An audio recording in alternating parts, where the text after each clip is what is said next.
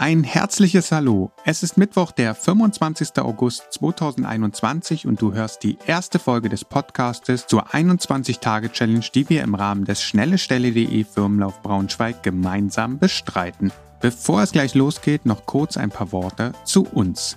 Wir sind Johanna Dingeldein, Konrad Kebelmann und ich, Michael Ries. Und wir möchten mehr Bewegung und Achtsamkeit in deinen beruflichen Alltag bringen.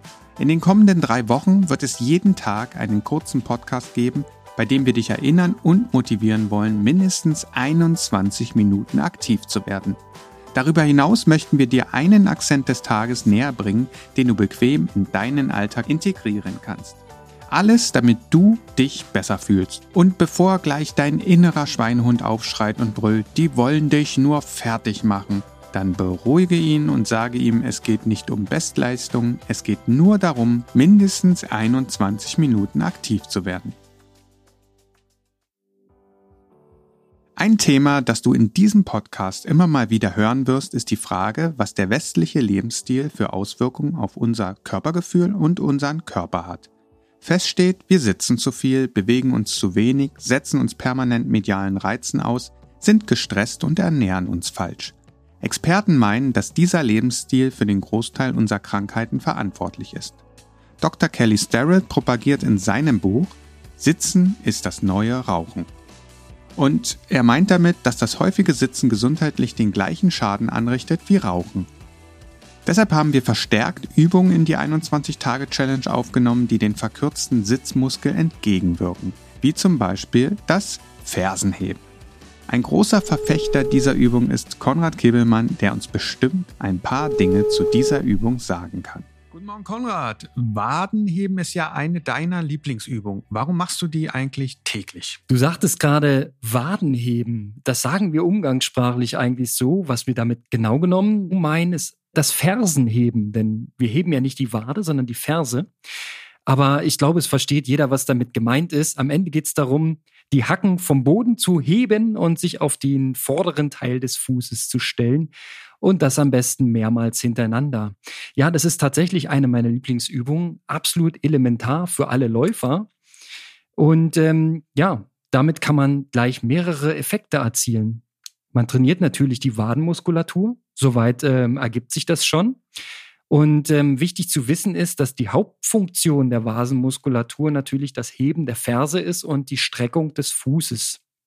Ja, diese Muskeln sitzen im Prinzip an der Achillessehne an und sorgen dafür, dass man beim Laufen ähm, laufen kann. Um es mal einfach zu, zu sagen. Ne? Es ist wichtig für die Federung und für den Vortrieb.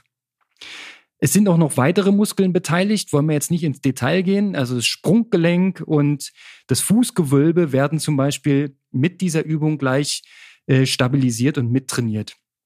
Für mich eine sehr komplexe und sehr anspruchsvolle, tolle Übung, die man so oft wie möglich machen sollte. Okay, so oft wie möglich. Was heißt das? Also unsere Empfehlung ist, dass man immer 10 bis 15 Mal wiederholt, also die Fersen hebt, immer auf die Fußspitze, langsam und kontrolliert wieder absetzen und dann wieder hoch, das 10 bis 15 Mal. Und über den Tag verteilt das Ganze drei bis fünf Mal mit einstreut. Zum Beispiel äh, sehr beliebt bei den Sportmachern. Jedes Mal, wenn man sich einen Kaffee holt und an der Maschine wartet, bis der Brühvorgang beendet ist, da schafft man locker seine 10 bis 15 Mal.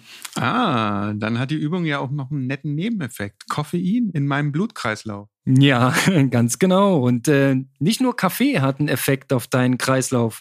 Denn eines der Nebeneffekte dieser Übung ist die Blutzirkulation in den Beinen wird dadurch angeregt. Also wiederholte Bewegung, die wiederholte Bewegung ähm, erzeugt so einen Pumpeffekt, der dabei hilft, das Blut wieder aus den Beinvenen hochzupumpen, quasi zum Herzen zurück zu transportieren. Von daher sagt man dieser Übung auch positive Effekte bei äh, Krampfaderproblematiken oder Schwellungen in den Waden ähm, nach. Und ja, sollte man vor allem, wenn man mal länger verreist, wenn man im Flugzeug sitzt oder auf längeren Fahrten unterwegs ist, immer mal wieder einstreuen, um diesen dicke Beine-Effekt äh, entgegenzuwirken. Okay, spannend. Cool. Ähm, letzte Frage. Warst du heute schon 21 Minuten aktiv? Noch nicht, muss ich zugeben, aber ich habe schon ein paar Mal Waden gehoben, beziehungsweise Fersen, Fersen gehoben und äh, werde nachher eine aktive Mittagspause machen. Macht natürlich Sinn. Wenn man zum Beispiel beim schnellestelle.de Firmenlauf gut abschneiden will, sollte das Training der Wadenmuskulatur einen festen Baustein im Trainingsalltag einnehmen. Aber wusstest du, dass die Leistung der Wadenmuskulatur beim Laufen um 25 Prozent höher ist als die des Quadrizeps, also der vorderen Oberschenkelmuskulatur? Ich nicht. Aber genau das fanden finnische Sportwissenschaftler heraus. Wie Konrad eben schon erwähnte, ist die Hauptaufgabe der Wadenmuskulatur, das Fußgelenk zu stabilisieren und ganz wichtig, die Stoßbelastung beim Laufen abzufangen. Die Waden sind quasi die Stoßdämpfer unseres Körpers und schützen damit auch empfindliche Körperteile wie das Knie. Und damit wird auch klar, dass die Waden eigentlich bei jeder sportlichen Bewegungsform beansprucht werden. Und da ich und du uns mehr bewegen wollen, sollten wir auch etwas Augenmerk auf diese Region legen. Hallo Johanna, Konrad hat uns gerade seine Lieblingsübung erklärt und warum die Übung so wichtig sein kann für uns alle. Wusste ich auch nicht. Aber ich habe echt auch oft Probleme mit meinem Sprunggelenk beim Laufen. Also werde ich die auf jeden Fall jetzt öfter auch mal machen. Aber es geht ja eigentlich um Statistik. Welche hast du denn heute mitgebracht? Du hast ja am Anfang über das Sitzen gesprochen. Ja. Deshalb wollte ich dich und alle Zuhörerinnen und Zuhörer mal fragen, was schätzt ihr alle, wie viele Stunden sitzt der Deutsche am Tag? Äh, fünf bis sechs Stunden? Rund siebeneinhalb Stunden sitzen die Deutschen Oh täglich krass, das sind ja noch mehr. vor Fernseher, Computer oder im Berufsverkehr rum. Das kennen wir ja wirklich alle ein bisschen. Also ich kenne es auf alle Fälle und ja, Aber ist schon auf jeden Fall eine Anzahl. definitiv. Deshalb sollten wir gerade im Büro öfter mal eine Bewegungspause einplanen. Wenigstens mal ein bisschen durchs Büro laufen. Und quasi mit gutem Vorbild vorangehen. Deshalb gehe ich jetzt auch los und fange meine 21 Minuten des Tages an. Bis morgen. Siebeneinhalb Stunden sitzen wir im Durchschnitt? Erschreckend, oder? Deshalb ist genau jetzt der richtige Moment, um aufzustehen und sich dem Akzent des Tages zu widmen. Denn erstens trainierst du mit dem Fersenheben deine persönlichen Stoßdämpfer.